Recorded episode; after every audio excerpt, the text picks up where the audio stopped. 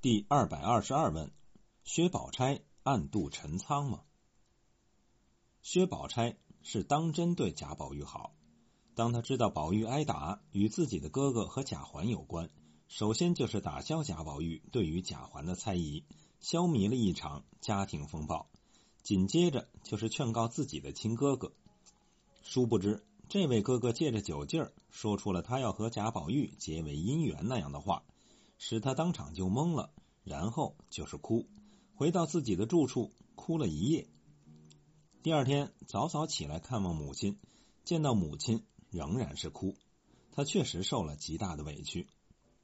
按理说，他从此应该远着宝玉才对，在此回书之前已经交代，由于他知道了金玉姻缘的事情，故此时时远着宝玉。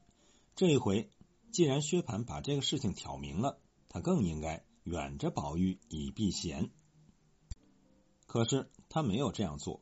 哭过之后，就与母亲一同去了怡红院看望宝玉，而且吃过饭之后，还特意又来到怡红院。他的丫头莺儿正在给宝玉打绦子，他便说：“这有什么趣儿？倒不如打个烙子把玉烙上呢。而且出了很具体的主意，若用杂色，断然不好的；大红的又犯了色。”黄的又不起眼儿，黑的又过暗了。等我想个法儿，把那金线拿来，配着黑珠线，一根一根的粘上，打成烙子，这才好看。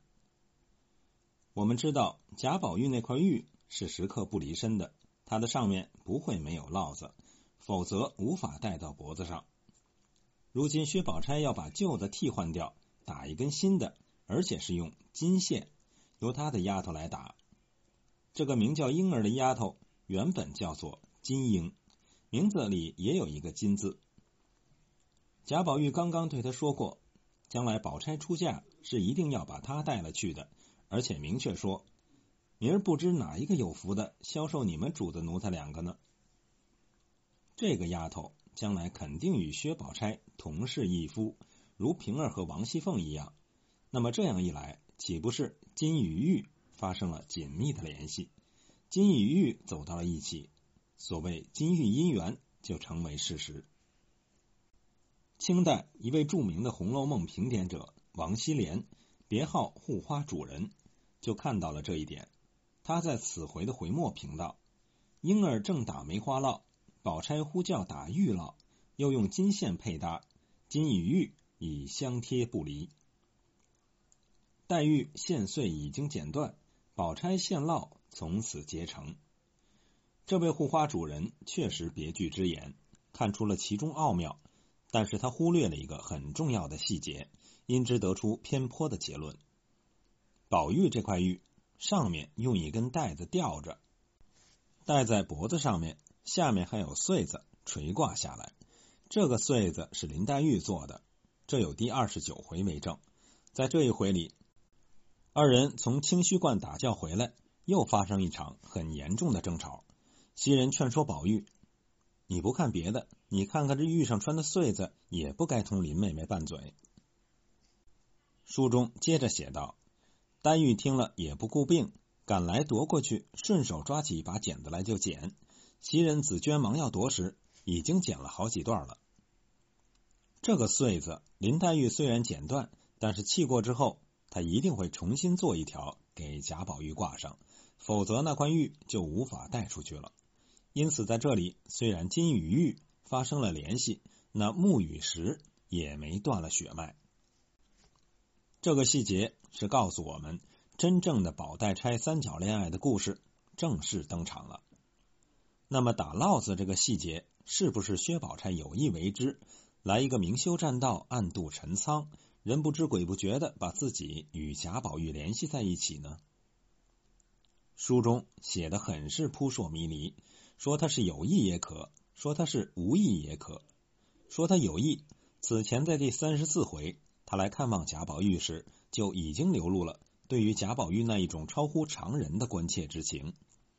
此时借一条烙子，再一次暗示自己深隐的情愫也在情理之中。说他无意。他刚刚听了薛蟠那一番话，哭了一夜。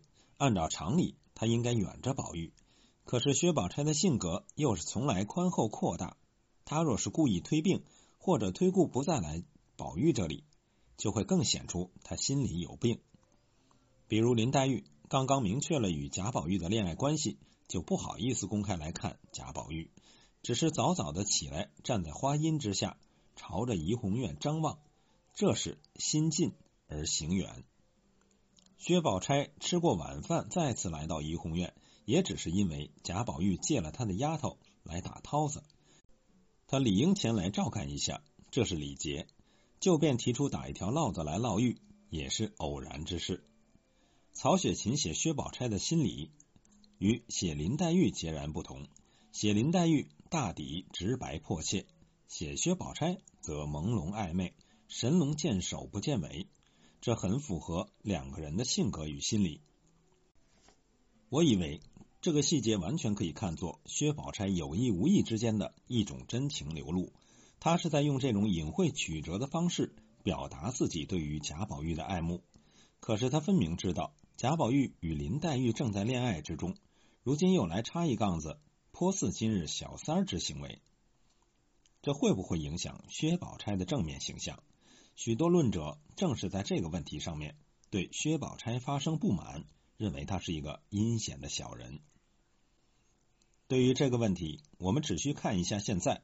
现在我们还经常说，爱情是自私的，爱情是排他的，爱情一旦发生就难以阻挡，别的任何东西都可以让，唯独这个情人万万让不得，岂但让不得，还要去争去抢。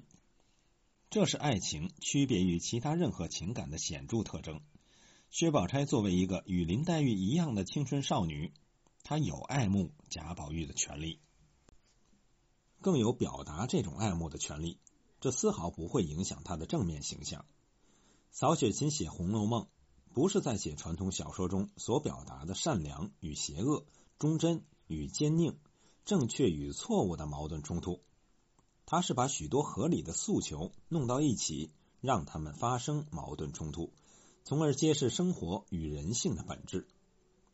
他的这个着眼点，这个胸襟气度，比绝大多数作家都高得多。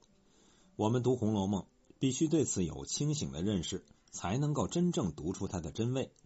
可以说，这是进入《红楼梦》的一把钥匙，一条路径，而且是唯一的路径。如果按照传统的好人与坏人的两分法来读它，只能把它读成平庸的社会小说。历史上一位禅宗高僧就在总结自己的修道经历时，曾经说过：他初修道时，看山是山，看水是水；修到一定层次，看山不是山，看水不是水；及至最终开悟之后，看山仍是山，看水仍是水。此时的山水虽然还是旧日山水，但已有了本质的不同。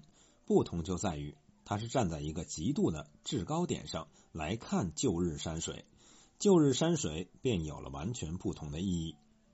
这是人类认识的一种具有普遍性的规律。我们写小说的也有这种感觉。初写小说时，似乎身边到处都是题材，一抓一大把；写到一定阶段，就觉得没有题材可写了。什么东西都不能够进入小说，乃至把这一阶段突破过去，便又觉得生活中到处是题材，什么东西都能够写进小说了。曹雪芹正是以这样一种开悟之后的至圣者的眼光来看待生活，看待人性。他没有用任何现成的观念去套取生活、割截生活，他按照生活的本来面貌、人性的本来面貌来写。从而使他成为中国乃至世界上最伟大的现实主义作家。